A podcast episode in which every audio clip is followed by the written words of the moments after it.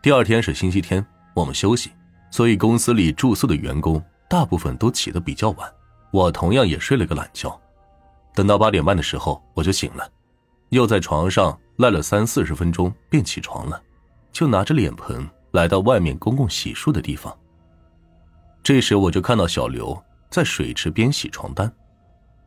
小刘啊，你这起得够早的呀，这么早就开始洗衣服了。哦，今天得早点起，我洗完床单衣服要出门，去我姐那吃饭。我姐昨天给我打电话了，今晚呢我也不回来了，住我姐家。明天上午晚点我回库房。已经和裤头王姐打过招呼了。小刘有一个比他大七岁的姐姐，也在北京打工，只不过不和他在一个区，好像是在大兴区旧宫那边的一个服装小工厂当裁缝，自己在外面租的房子住。这个事儿以前小刘和我提过一嘴。那行，那你路上慢点明个上班见。说完，我就开始洗脸刷牙。今天同宿舍的老许。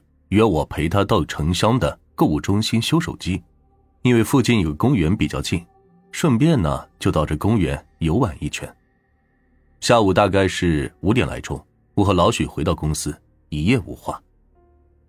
周一，我习惯性的第一个来到库房办公室，坐在椅子上，用保温杯泡了一杯花茶，静静的微闭双眼，思想放空。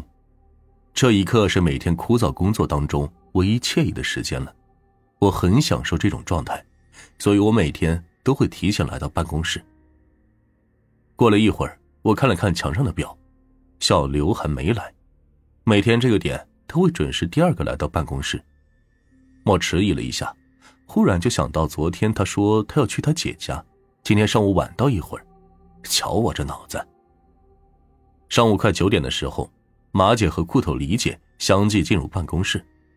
转眼就到了中午，可这个时候小刘还是没有回来，王姐就嘀咕：“这小刘都到中午了还不回公司，今天要给他按旷工算了。”这一直到下午下班后，小刘还是没有回公司。周二早上九点，小刘还是不见人影，李姐当时就急了，就和我说：“你给他打个电话吧，他这工作不想干了吗？”说完，就坐在办公桌前，就看李姐一脸怒色。我慌忙的掏出手机，按了一个号码打给他，手机通了，里面就传来滴滴的长声。过了一小会儿，手机传来你所拨打的电话无人接听的提示音。我放下手机，李姐估计也是猜到了，气鼓鼓的也不说话。就在十一点多的时候，厂里来了几个村大队的人。其中还有两名警察，让人传话到厂子各部门，说看看有没有同事缺班的，说是永定河有人淹死了，人都泡肿了，下发的照片上也不好辨识。我当时就想，这不会是小刘吧？应该不是，他前天下午去他姐那了。库房李姐也以为小刘去他姐家了，所以和公司说库房没缺人。公司就把厂里无失踪人口上报给了大队，又经过一天，大队及派出所针对周边的公司以及本地调查，得出的结果是无失踪人口。难道是市里别的区的人悠悠给淹死了？之后，他们在现场发现了死者的衣服和一部三星的翻盖手机，手机拿去破译密码，破译密码之后。警察按未接来电最多的一个号码拨了过去，这第一个接电话的就是小刘的姐姐，由此才搞清楚死者不是别人，正是小刘。这小刘死的太突然，令我很是不解。他星期天那天明明和我说去他姐家了，他怎么会莫名其妙的在永定河里给淹死了呢？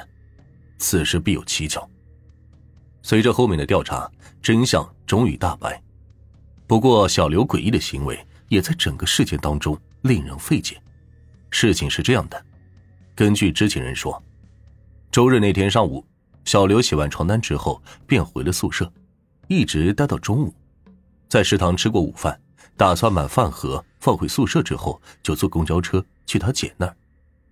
也不知是什么原因，此时宿舍里混进一帮别的宿舍的人，估计是找小刘同屋的。卓平玩的，大概有五六个人。这卓平是车间里的一次布线工人，来这找他的大部分也都是一次、二次布线的工人。这些人平时我和小刘也都认识，只不过平时走动小，毕竟也不是一个部门的。相反，小刘和卓平倒是比较熟。小刘此时也是多了句嘴，就拉住卓平问了问：“哎，你们干啥去这么热闹？”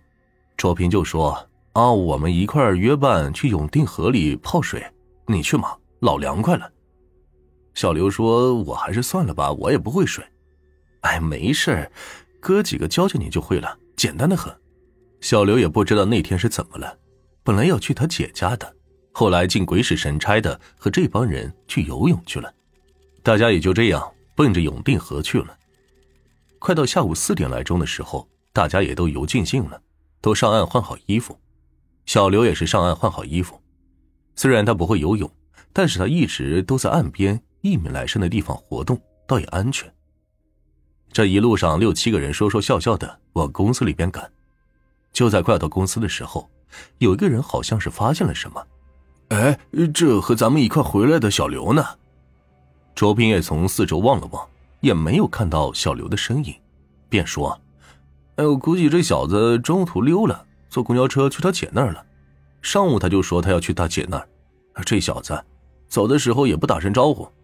哎呀，大家也别管他了，咱们继续走吧。”知情者卓平只叙述到了这里，剩下的大家只能脑补了。事后我分析，这小刘应该是走到半道之后。不知道什么原因，自己又返回去游泳了，最后导致身亡。后来我们聊天的时候，用马姐的一句话说，是该着小刘死，因为应该是周六那天他就本该被车给撞死了，某些原因没有死成，周日继续索他命，本来都回来了，半路又给他喊回去了。后面的一个星期里，因为小刘的身故，他那一摊工作，李姐让我先代管一下。有一天，我翻开小刘的账本时，准备销库存时，突然间从账本里掉出一张折叠好的白纸。我打开这张纸，发现纸上什么也没有。